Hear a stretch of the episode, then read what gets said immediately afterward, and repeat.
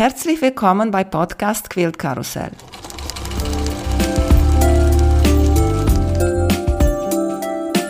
Mein Name ist Emanuela Jeske. Ich möchte euch in die wunderschöne Welt von Quiltern und Patchwork entführen. Heute dabei bei Podcast Quilt Karussell Friederike von Pieces to Patch. Hallo Friederike, wie geht's dir? Hallo Emanuela, mir geht's sehr gut, vielen Dank. Ihr kennt bestimmt Friederike von mehrere Plätze sozusagen bei Instagram. Du bist bei Pieces to Patch, dann bist du mhm. bei Quilt Kollektiv und jetzt ganz aktuell bist du bei Quilt Focus. Genau, also der Quilt Focus ist ja quasi so ein Teil, den wir über das Quilt Kollektiv gestartet haben. Also das ist so eine Kategorie davon. Wir haben da unter dem Schirm vom Quilt Kollektiv ja mehrere Kategorien und das im Quilt Focus ist jetzt die neueste davon. Genau.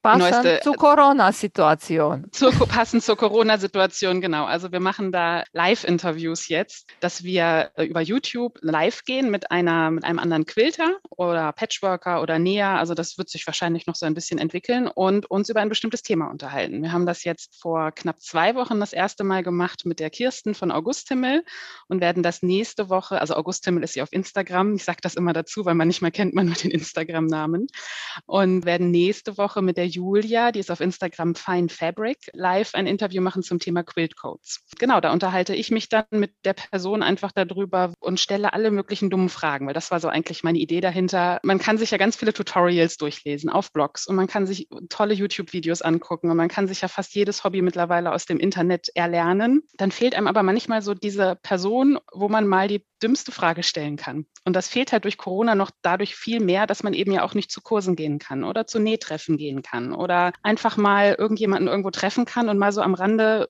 so Tipps sich austauschen kann. Und das kann man natürlich in einem YouTube Live nicht komplett simulieren, aber man kann zumindest so ein bisschen wieder dieses Gemeinschaftsgefühl dadurch herstellen. Dadurch, dass ja eben beim letzten Mal waren es tatsächlich 150 Leute, die uns live zugeguckt haben. Da war ich sehr überrascht, aber auch sehr glücklich, dass das so gut angenommen wurde.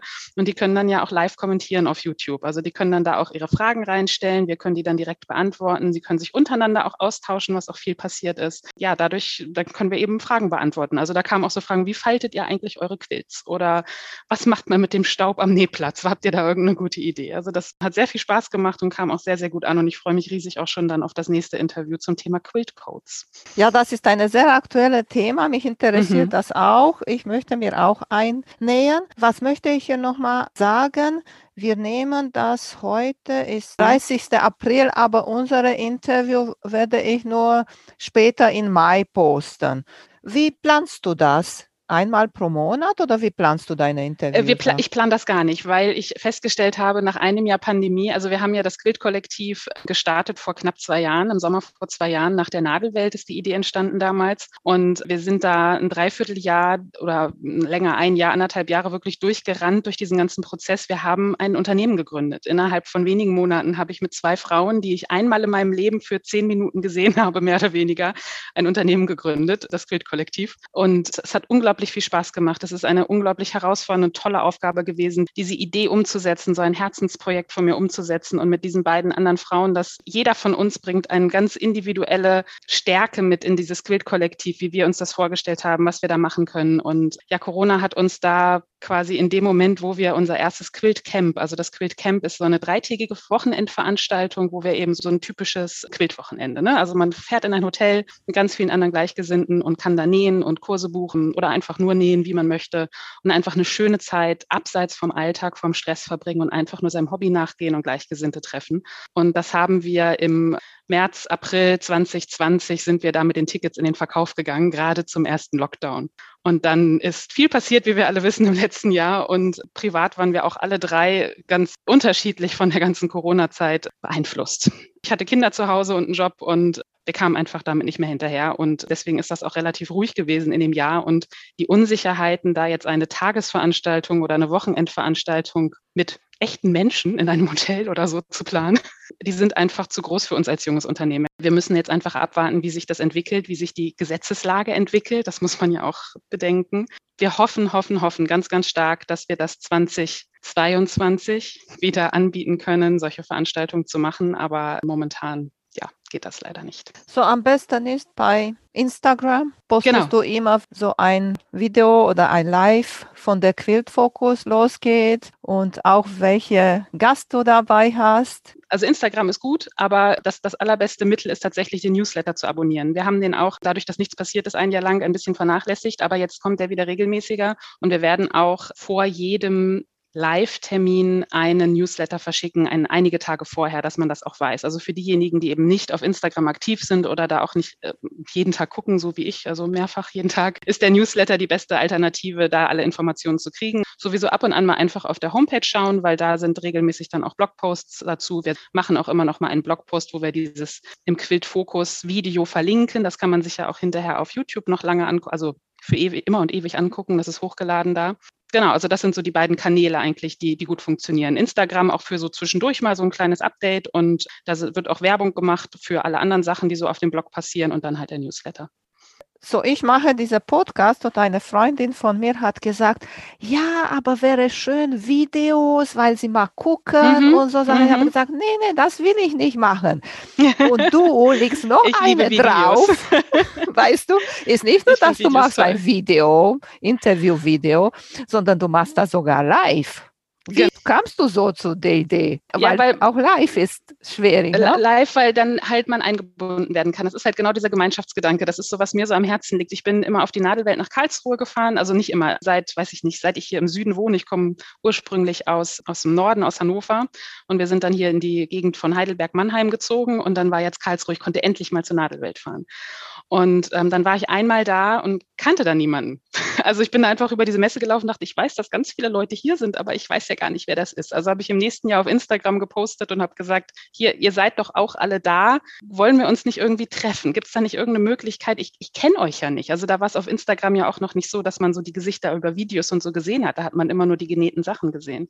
Und dadurch sind halt diese Treffen da entstanden und ich bin da immer von der Messe dann weggefahren und habe gedacht, ach, das ist so schön. Und jetzt, jetzt weiß ich, wer hinter diesem Instagram-Account steckt oder wer hinter diesem Blog steckt. Und man hat sich viel schöner ausgetauscht. Und eben genau diese Gespräche, dieses Gemeinschaftsgefühl, das sind so my people. Die haben das gleiche Hobby und man hat sich auf Anhieb gut verstanden. Das ist so etwas, was mir eben sehr am Herzen liegt, dass man aus dem Internet so ein bisschen rauskommt und sich austauschen kann. Jetzt können wir gerade aus dem Internet nicht raus. Wir sind darauf angewiesen, dass wir uns eben auf dieser Form austauschen. Und diese Lives, die gibt es ja eigentlich auch, gab es auch schon vor Corona, aber jetzt in dem letzten Jahr sind da die Berührungsängste, glaube ich, niedriger geworden, dass wirklich so viele Leute da einschalten und auch diese Kommentarfunktion nutzen, diesen Austausch nutzen, sich ja drüber schon verabreden. Also, dass sie sagen, ach, du bist ja auch hier schön und dann quatschen die nebenbei in der Kommentarspalte, während ich mich mit der Person unterhalte. Es gibt ja auch so Live-Nähtreffen, dass die sich auf YouTube verabreden zum Nähen und nebenbei dann in den Kommentaren da schreiben. Also ich finde das total toll, dass das einfach so viel Fahrt aufgenommen hat und dadurch ein bisschen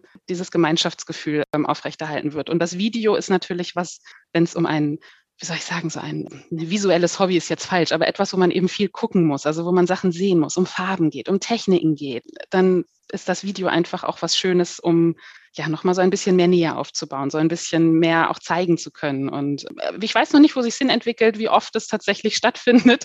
Das wollen wir mal schauen. Deswegen, das, da hatten wir ja vorhin auch drüber geredet, mal, mal gucken, wie viel Zeit sich das in Zukunft einnimmt oder wie gut sich das einspielt. Jetzt haben wir alle zwei bis drei Wochen mal sowas. Ich fände es toll, wenn es jede Woche wäre, aber naja, ich habe auch zwei kleine Kinder und einen Job und ein Leben drumherum. Also schauen wir mal, wie es so anläuft und wie viel Zeit dann für alle möglichen anderen Sachen noch übrig bleibt. Ich will ja auch noch nähen nebenbei. Und wie habt ihr euch so gefunden eigentlich für Quilt Kollektiv?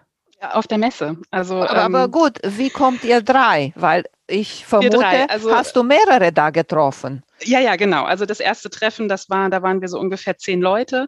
In den Jahren drauf hat sich immer verdreifacht, verdoppelt. Und das letzte Treffen war dann tatsächlich, ich weiß gar nicht, waren wir 70, 80 Leute oder so am Samstag, die sich da getroffen haben mit Täschchentausch und Namensschildern. Die äh, Jennifer, die ist auf Instagram, oh, ich sage ihren Namen jetzt bestimmt falsch, ich glaube Yoko Kudo oder so, müssten wir nochmal genau nachgucken dann. Die macht dann immer so tolle Bändel mit Namensschildern und so weiter. Also das war immer eine, eine riesen, riesen Sache. Und ich habe mich dann spontan entschlossen, in ein Hotel einzubuchen, weil ich noch mit der Allison mich te vorher telefoniert hatte, bei der ich einen Kurs gebucht hatte von Campbell Soup Diary. Die war ja auch schon bei dir im Interview. Und sie sagte dann, ach, ich schlafe in dem und dem Hotel und ich treffe mich dann abends noch mit den anderen zum Abendessen. Habe ich gesagt, ach komm, ich mache das jetzt auch, ein Wochenende für mich. Und bei diesem Abendessen war dann Daniela dabei. Daniela kannte ich vorher gar nicht, außer über Instagram. Und an, bei diesem Abendessen ist dann dieses Idee für so ein Wochenende, was eben offen ist für alle, also wo man wirklich ein Ticket buchen kann, wo es eben nicht über eine Bi organisiert ist oder so, sondern so eine offene Veranstaltung, wo jeder kommen kann, sagen, ich buche ein Ticket und da bin ich dann ein Teil von einer großen Gruppe. Diese Quiltcamps sind ja auch ausgelegt auf 50 bis 60 Personen. Am nächsten Tag habe ich dann auf dem Flur das allererste Mal zwischen zwei Kursen Barbara gesehen. Die drückte mich gleich und sagte, ach, und das ist so toll, dass du das organisierst und so schön und ich freue mich so das war das einzige Mal, bevor wir es gemacht haben, dass ich Barbara gesehen habe. Dann war sie wieder weg. Und danach haben wir uns dann einfach häufiger zusammen telefoniert. Also diese Idee gedeihte dann bei Daniela und bei mir. Dann haben wir Barbara dazu geholt. Also dann auch sagte, ach, ich finde das auch toll, was ihr da macht. Und ich hätte da auch Interesse dran. So ist das dann entstanden. Genau. Also deswegen, wir haben dann ein Unternehmen gegründet. Siehst du, so einfach geht so das einfach eigentlich. Ist das. Es klingt so einfach, genau. Wenn die Chemie stimmt zwischen die Frauen, dann passt alles. Genau, genau. Jeder, jeder bringt so seine Sache mit und das ist total toll. Jetzt haben wir ein bisschen nicht so typisch angefangen. Ich frage immer am Anfang, wie hast du angefangen mit Nähen und Quilten? Ich habe heute noch lange überlegt, tatsächlich ist es so wie bei vielen anderen. Meine Mutter hatte auch viel gebastelt und genäht mit uns immer zusammen. Meine große Schwester tatsächlich ist da gar nicht so für zu haben gewesen. Das sagt sie bis heute noch, dass es ähm, überhaupt nicht ihr ist. Aber ich kann mich erinnern an Nachmittage, Abende, wo wir viel gebastelt haben und ich dann auch schon in relativ jungen Jahren, also ich behaupte schon so mit acht, neun Jahren auch die Nähmaschine meiner Mutter benutzen durfte, um dann mal ach, so ein Eierwärmer aus Filz zu nähen. Also so ganz einfache Sachen.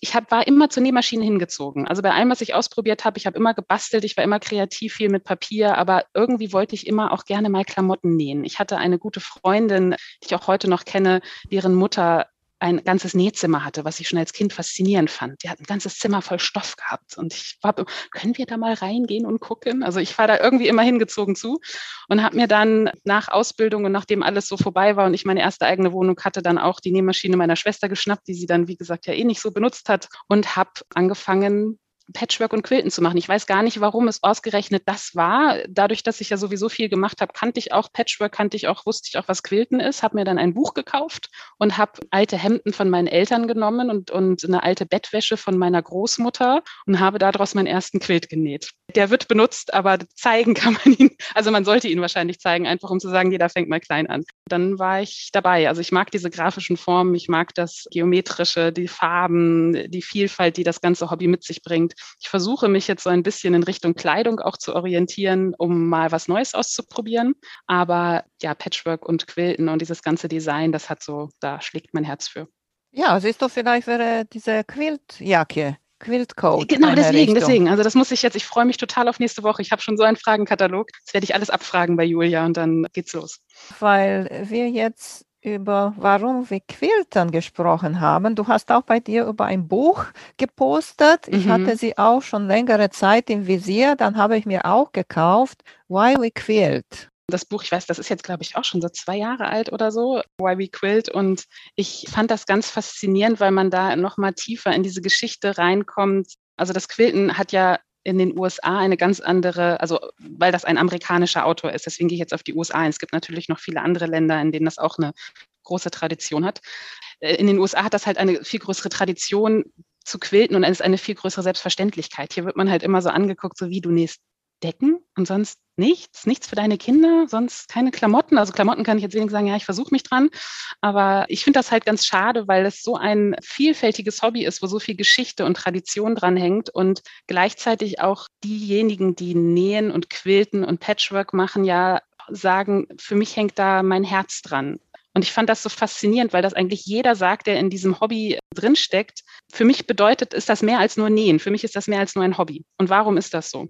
Und das hat er mit diesem Buch im Prinzip ja versucht, diese Frage zu beantworten, indem er da mehrere Leute interviewt hat. Warum quiltest du? Was ist für dich der Grund dahinter? Und das finde ich halt gerade so, wenn man aus dem europäischen oder jetzt eben deutschen Raum auch kommt, so interessant, weil das einem ein anderes Selbstverständnis dafür gibt oder ein Selbstbewusstsein dafür gibt, diese Frage eben auch hier zu beantworten. Ne? Also warum mache ich das? Es, da kommt auch so mein Name her, Pieces to Patch beim, bei Instagram. Ich habe mir damals tatsächlich viele Gedanken dazu gemacht, wie nenne ich mich da? Oder ich hatte auch mal die Idee, einen Blog anzufangen, was ich dann nie gemacht habe. Wenn ich nähe, komme ich halt zur Ruhe. Es setzt es die Teile wieder zusammensetzen. Ne? Also dieses Patchwork. Es gibt ja auch viele Zitate und Sprüche um diesen, um dieses Thema herum. When life gives you scraps, make a quilt. In diese Richtung geht das ja. Also dieses kleine Sachen zerschneiden und wieder zusammensetzen, make a whole. Also für mich die Antwort tatsächlich auf diese Frage, warum quilte ich, ist, es setzt mich wieder zusammen. Also es klingt sehr abstrakt, aber das ist so, das ist meine Antwort. Und in dem Buch gibt eben, geben verschiedene Quilter ihre Antworten auf die Frage auch politisch motiviert, dass sie damit ein Statement machen wollen und so weiter. Ich lese mir das immer wieder gerne durch, weil es mir so ein bisschen die Tragweite unseres, ja, vermeintlich, also Hobbys, das ist ja eigentlich mehr als ein Hobby, bewusst macht. Ich würde sagen Leidenschaft. Leidenschaft, ja genau, die Leidenschaft. Und dass es eben nicht nur das Nähen ist, sondern dass das eine echte Leidenschaft ist und dass da mehr hintersteckt, ja. Mir hat ganz toll eine Antwort gefallen von diesem Buch.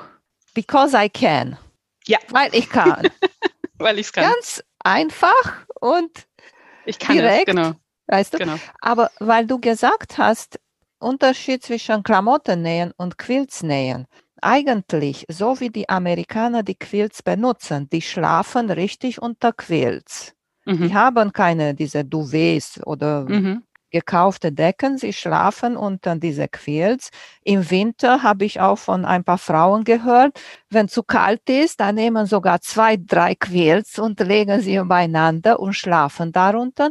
Und dann, wenn du überlegst, wenn du dir eine Bluse oder ein Kleid oder ein Rock oder egal was du dir nähst, wie lange mhm. benutzt du das? Sagen ja. wir, wenn gut geht, acht Stunden pro Tag. Ja. Aber trägst du die nicht jeden Tag. Mhm. Aber mit dieser Quilt, wenn du mhm. nur eine Woche lang schläfst oder sagen wir eine Jahreszeit lang schläfst, dann hast du diese Teil so dicht an dir und kuschelst du dich an diese Decke. Ja, ich finde genau. eigentlich viel besser als ein Klamottenteil. Ja, es, es, wird ja auch häufig so gesagt, ein Quilt ist wie eine Umarmung zum Mitnehmen. Ja da steckt so viel Liebe und so viel Herzblut und Arbeit drin. Und, und genau, wir schlafen im Sommer auch unsere ganze Familie unter Quills, weil das einfach das perfekte Klima ist, um so ein bisschen Decke zu haben mit der richtigen Füllung drin.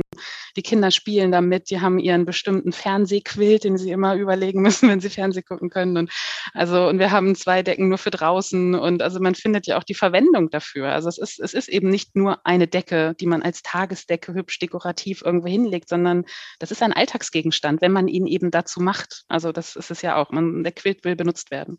Was nimmst du für Vlies drinnen in die Quilts für Sommer? Ich hab, es, bin mittlerweile auf komplett Baumwoll umgestiegen, komplette Baumwollfüllung, weil ich halt viel für, in meinem Alter sind halt in meiner Umgebung viele Babys geboren worden jetzt in den letzten Jahren und das finde ich halt für Babys dann schön, wenn die da tatsächlich, also die spucken da halt viel drauf und so und man kann das mal wegwischen, das ist schön zum Zudecken, man kann das schön waschen. Das fand ich ganz angenehm. Ich hatte mal eine Zeit lang auch mit einer Bambusmischung, glaube ich, war das oder Soja auf jeden Fall eins von beiden und das hat unglaublich gefusselt. Das hat mich sehr gestört. Also da bin ich, das, das habe ich nicht ausgehalten. Ich habe mir jetzt das erste Mal mit ein Poly, also ein Poly-Baumwollmix bestellt. Das muss ich noch ausprobieren, um so ein bisschen vielleicht für die Quills, die jetzt sehr schön, also schön aussehen soll, wo ein schöneres Quiltung drauf ist, wo vielleicht nicht so viel Crinkle sein soll nach dem Waschen. Das probiere ich jetzt mal aus. Aber bisher eigentlich bin ich mit dem Baumwoll, ich mag, dass das halt äh, relativ dünn ist, aber doch gut warm hält, aber auch nicht zu warm. Also das fand ich bisher eine gute Mischung. Ja, siehst du, ich bin eine Frostbeule. In Schlaf Schlafzimmer habe ich, für unser Bett habe ich zwei Quilts genäht mhm. und ich hatte letztens eine rüber und ich mache am Wochenende so ein Mittagsschläfchen und dann lege ich mich hin und mhm. ich nehme die andere Seite von der Quilt und ich decke mich damit zu. Genau. Und dann war so dünn und so. Und letztens wollte ich ein Foto machen von der anderen Quilt und ich habe ihn mhm. rausgeholt vom Schrank und habe ich bemerkt, ist das viel flauschiger. Weißt du, diese neue ist Wolle drin und in den anderen Baumwolle. Und ich habe mhm. gesagt, warum habe ich nicht das jetzt hier auf meinem Bett im Winter? Weißt du, ich weiß auch nicht wieso. Und dann ja, genau, Wolle ich wollte ich auch nochmal probieren. Ja, genau. Aber und was auch was ausmacht, ich, ich habe einen Quilt, der mit Leinen ist, also mit Leinen-Baumwoll gemischt, also der oh. Stoff quasi. Und das macht auch nochmal einen Unterschied, wie, wie schwer und der ist nicht super warm dadurch. Also das macht mhm. auch nochmal, aber Wolle möchte ich auch nochmal probieren, ja. Ja, und das war, nachher habe ich Mittagsschläfchen gemacht mit dieser Wolle-Quilt. Mit Wolle. Und das war, war viel schöner und auch von der flauschigen Seite. Und so mhm. vom Quiltern her waren beide ganz toll gequiltert, weil ich mag so viel ja. quiltern, weißt du, aber das war richtig toll.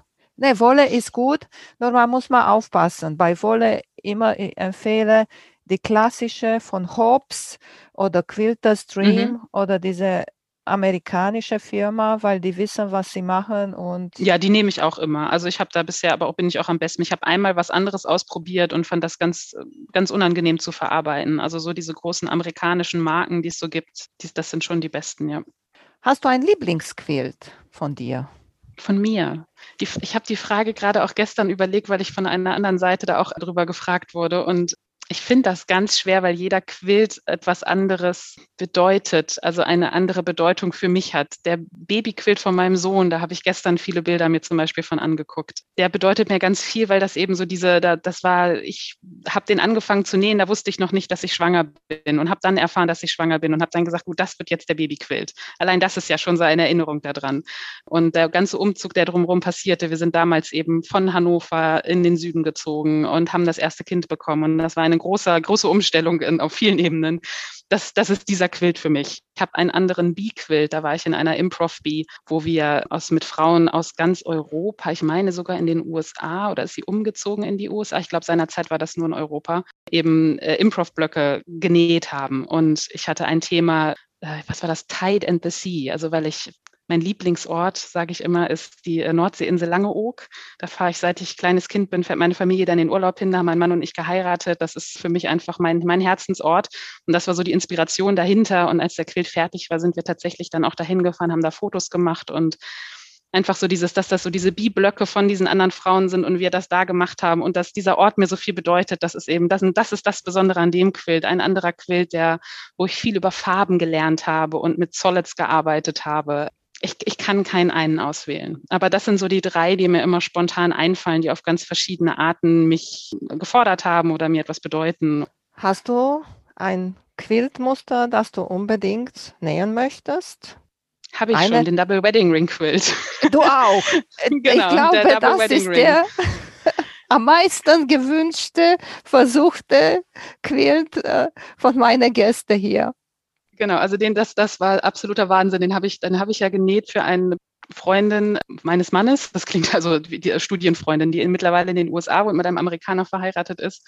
Und habe ich gesagt, also wenn ich einmal ein Double Wedding Ring Quilt nähe und jemand weiß, was das bedeutet und was für Arbeit da drin steckt, dann die, weil sie halt auch in den USA leben und ihr Mann Amerikaner ist und so weiter. Und dann habe ich es einfach gemacht, was ich also immer noch absoluter Wahnsinn finde, aber das, ich mache das meistens so. Ich lasse mich da, ich versuche mich davon zu lösen, was jemand behauptet, wann man so ein Quilt nähen können sollte, müsste ich habe es einfach gemacht, habe viel gelernt.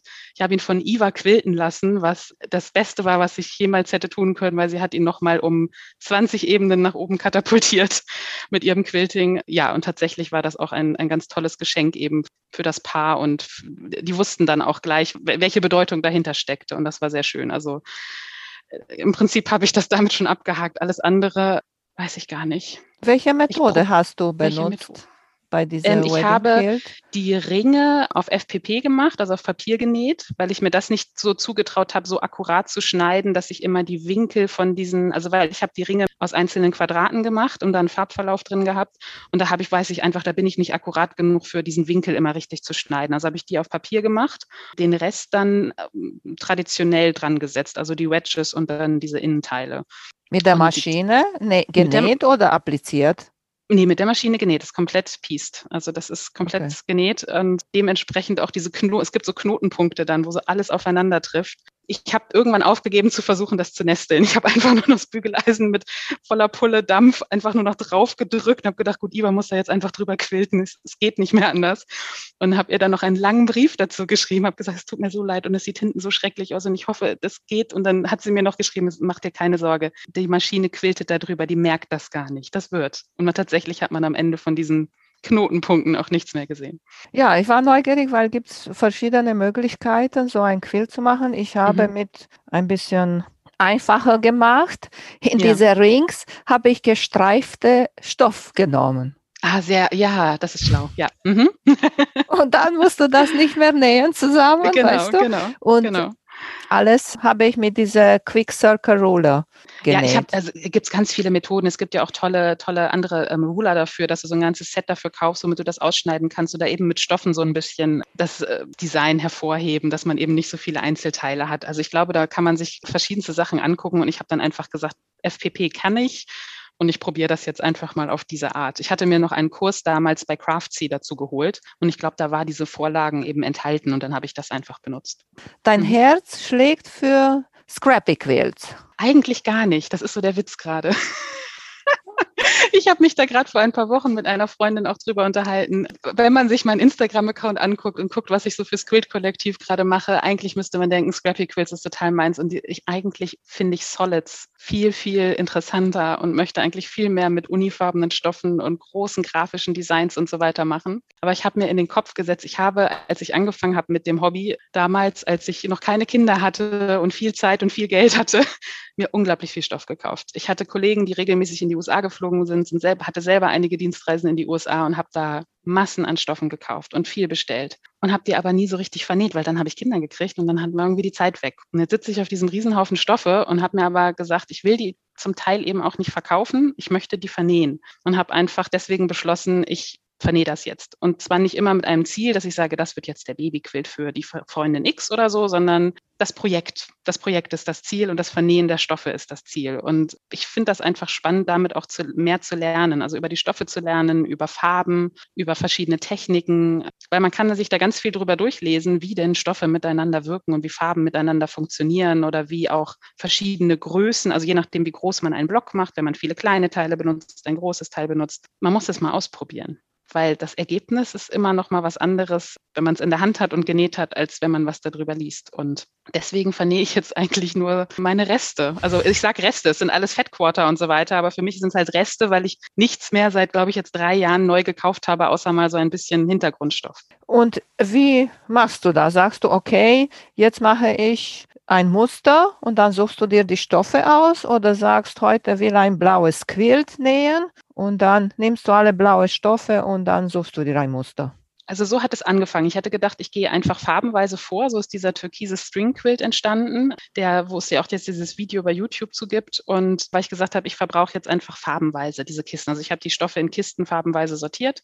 So möchte ich dann eigentlich bald auch weitermachen. Jetzt ist so ein bisschen was anderes dazwischen gekommen. Ich habe dann meine ganz kleinen Reste in Scraps, also in zweieinhalb Inch Quadrate geschnitten und habe mir da jetzt eben die blau-weißen rausgenommen und habe jetzt in blau-weiß einen gemacht. Habe aber natürlich jetzt noch alle anderen Farben des Regenbogens in diesen zweieinhalb Inch Scraps auch noch liegen und weiterhin noch alle anderen Farben außer Türkis in den Kisten. Aber jetzt muss ich erstmal ein paar Sachen fertig machen und dann nehme ich mir die nächste Farbe vor. Und dann kommt es halt drauf an, was, was für Stoffe ich in der Farbe habe. Sind das viele kleingemusterte? Sind das großgemusterte? Es muss ja auch nicht nur Türkis oder nur Gelb oder so sein. Man gibt ja auch tolle Farbkombinationen, mit denen man dann spielen kann. Und dann muss so ein bisschen der Funke überspringen. Also, dass ich mir die Stoffe angucke und die Farben und dann so das richtige Design dafür da muss so der Funke überspringen, glaube ich. Mhm. Außer es ist dann sowas, dass man einen Quilt sieht, der scrappy ist, wo man weiß, da finde ich die richtigen Stoffe für. Und dann davon das zieht. Aber eins von beiden muss halt kommen. Entweder sagen einem die Stoffe, such mal was raus, was zu uns passt, oder ich finde einen Quilt, für die ich dann die richtigen Stoffe raussuche. Was machst du mit der Rückseite? Da habe ich auch noch drei Kisten mit Meterware liegen, die ich dafür verbrauche. Also die Rückseite sind, da habe ich ähm, immer, wenn es irgendwo ein Sale gab, dann immer gleich so vier, fünf Meter Stücke gekauft, weil das dann ja immer auch nochmal ins Geld geht. Und da muss das herhalten, was ich habe. Wenn ich überhaupt nichts finde, was ansatzweise passt, dann kaufe ich jetzt einfach momentan Unistoffe, weil ich immer froh bin, wenn ich die Vorderseite fertig habe und ich dann ungeduldig werde. Oha, ist, aber mit ja, Unistoffe ja. auf der Rückseite, weißt du, was das bedeutet? Dass mhm. das Quilting ist richtig zu sehen. Ich weiß. Und wer, wie quiltest du die denn? Ich mache Obertransport, also gerade und Obertransport. Ich habe mich versucht, ich habe einen Kurs gemacht bei der IWA über Ruler Quilting an der Maschine und habe letztes Jahr auch mal so einen kleinen Patchwork-Quilt mit Freihand und Ruler Quilting versucht an meiner Maschine. Es hat auch gut geklappt, aber ich habe einfach gemerkt, dass ich da mehr Zeit drin investieren muss. Und wie gesagt, da kommt wieder die Geduld ins Spiel. Ich habe dann das Oberteil fertig und bin dann froh, dass ich die Rückseite irgendwie zusammengesetzt gekriegt habe oder dann noch das Binding gemacht habe und dann noch das Basting endlich geschafft habe, dass ich beim Quilten dann denke, ah, egal, komm, gerade Linien und drüber und dann ist er fertig. Welche Maschine hast du? Äh, eine, oh Gott, Janome MC8900, glaube ich, heißt die. Mhm. Das ist eine, die ist schon ein paar Jahre alt, jetzt sechs, sieben Jahre alt. Das ist eine, die auch so einen großen Durchlass hat. Das war mir damals wichtig. Für die Bernina hat das Budget nicht gereicht in der Größe oder mit dem Durchlass und dann ist es die große Janome geworden. Und ich liebe diesen großen Arm, diesen großen Durchlass, um da eben auch einfach selber alle Quills durchzuschieben. Es ist toll. Und machst du nur mit normalem Stich oder weil viele benutzen auch diese Stiche. Dekorativstiche, ja? Ja, ich habe mal versucht, also es gibt einen an der, der, der macht dann so Wellen automatisch. Genau. Also das ja. hat ja eine 9 mm Stichplatte das habe ich mal gemacht, aber das fand ich ganz schön, wenn man ähm, zum Beispiel auf dem Kissen so relativ stark quiltet. Auf einem großen Quilt ist es dann einfacher, also den Quilt selber da durchzuschieben und diese Welle dann zu machen. Für kleinere Teile ist das super, weil dann macht das die Maschine. Aber eben ja auch nur auf diesen neun Millimetern, die, die die Stichbreite zur Verfügung stellt. Mhm. Andere dekorative Stiche tatsächlich, also das alles, was die Maschine bietet, nutze ich fast überhaupt nicht. Ich finde das so, so lustig, das. dass wir kaufen diese so teure Maschinen, mhm. die können so viel machen und ja, keine also Zeit damit zu spielen. Ja, ich, ich denke auch immer drüber nach, wenn ich irgendwann mal umstelle auf andere Maschine oder größer oder mir doch mal noch irgendeine Form von Longarm oder Sit-Down, wie heißt das dann? Also ne, so eine andere Freihand-Quiltmaschine. Welche Zusammensetzung dann Sinn machen würde, weil eigentlich näht man ja nur gerade und braucht vielleicht mal einen Zickzackstich, aber andererseits möchte man ja quilten. Also irgendwann, wenn es dann in Rente oder so geht, dann habe ich bestimmt den richtigen Plan dann, was ich dann mache und was für Maschinen ich brauche. Und wie bleibst du, wenn du quiltest? Parallel mit den Linien. Was benutzt du? Markierst ich mache das, ich markiere mit dem Hera-Marker häufig oder man nimmt ne, die Rückseite von einem Messer, also dass man eben diese, diese stumpfe Seite und markiere mir das vorher die Linien. Ich benutze auch dann, um bestimmte Punkte zu setzen, auch so einen wasserlöslichen Stift. Also ich hatte damit zum Glück bisher noch keine Probleme. Ich weiß, da kommen immer wieder Horrorgeschichten hoch, aber bisher hatte ich toi toi toi keine Probleme damit. Ich habe das auch schon mal versucht mit Kreppklebeband. Das machen ja auch manche, dass sie sich die Linien damit abkleben. Ich bin da überhaupt nicht mit klargekommen. Also ich mochte das Gefühl nicht, bin da immer drüber gequiltet, dann doch so ein bisschen und fand das nicht so gut. Ich habe einmal einen großen Kreis, also aus der Mitte des Quilts angefangen, erst ganz klein und dann immer größer so eine Spirale zu machen. Und dafür habe ich dann diesen Guide Bar. Ich weiß immer nicht, wie die Sachen auf Deutsch heißen manchmal. Also das ist so eine kleine Schiene, nicht so ein kleiner Stab, den man an den Obertransportfuß ranstecken kann und den man dann auf die Breite, die man braucht, quasi rausziehen kann. Und damit führt man dann an der genähten Linie, die man schon genäht hat, lang und hat dann immer eben den gleichen Abstand. Also ich glaube, Hera-Marker und dieser, dieser Stift, den man so in den Obertransport stecken kann, das sind eigentlich die, die ich am meisten benutze. Oder Augenmaß. Ist noch etwas, das du unbedingt und erzählen möchtest und etwas, das wir noch nicht wissen über dich? Nähen in den Alltag und wann, wann hat man Zeit dafür und wann macht man das und Familie und so. Aber ich glaube, da es ist ein weites Feld. Wieso nicht? Ich sage, wie ich mache. Ich mache meistens am Abend. Dann freut sich der Mann, guckt alleine Fernsehen und keiner kommentiert und keiner sagt, oh, was guckst du jetzt oder sowas und ich nähe. Und du nähst immer. Ja, bei mir, ich, hab, ich bin abends halt meistens sehr, sehr müde. Das ist so mein Problem, dass ich dann einfach so, ich, ich kann da nicht mehr. Also, ne, egal, ob man jetzt ein Kind, zwei Kinder oder fünf Kinder hat, das, da ist man dann einfach K.O. und man einfach eine andere Art von K.O. nochmal. Also geht mir so. Es gibt auch viele, die ja sagen, ich nähe abends und wenn es bis drei Uhr nachts ist oder zwei Uhr nachts ist, das ist meine Zeit. Ich kann das nicht. Ich ähm, stehe lieber, ich stehe alltags um halb sechs auf, stehe auch um fünf auf. Wenn, wenn ich dann schon wach bin, habe ich überhaupt keine Probleme mit. Dann so ein bisschen auch schon äh, so gut in den Tag, Tag zu starten. Das hat mir unglaublich geholfen. Also so dieses alleine aufstehen, alleine schon mal einen Kaffee kochen und schon mal so sortieren, was so am Tag passiert. Und nähst du so früh morgens um sechs? Manchmal schon. Manchmal nähe ich tatsächlich so früh morgens um sechs schon. Also, dass, wenn ich wirklich was habe, wo ich sage, das muss jetzt fertig werden oder es kribbelt mich so in den Fingern, dass ich sehen will, wie es fertig wird, dann mache ich das manchmal. Ist natürlich so ein bisschen, meine Maschine ist sehr laut. Das ist so ein bisschen das Problem. Da muss ich aufpassen, wie ich das mache. Am besten klappt das Nähen tatsächlich, wenn ich das in meinen Tagesablauf dann integriere, wenn ich entweder weiß, die Kinder sind gerade gut beschäftigt. Also der eine hat gerade jemanden zum Spielen zu Besuch, die Kleine, die rennt da irgendwie mit und ich kann jetzt wirklich mal sagen, so, die sind jetzt 20, 30 Minuten wirklich beschäftigt und ich ich lasse alle Türen auf und jetzt setze ich mich hin und mache das. Und die finden mich dann ja auch. Man ist ja nicht weg, aber die sind jetzt zum Glück halt langsam im Alter, wo das so geht, dass man sich eben mal zurückziehen kann. Und wenn es halt auch nur jeden Tag zehn Minuten sind, wenn man, bevor die aus dem Kindergarten kommen, bevor man irgendwie, oder der Haushalt bleibt halt liegen. Also bei mir ist es, ich hasse Wäsche zusammenlegen. Wir haben hier zu jeder Zeit drei Körbe Wäsche liegen und die ganze Familie muss sich da die sauberen Sachen rausziehen, weil das bleibt liegen. Also da setze ich mich dann lieber an die Nähmaschine.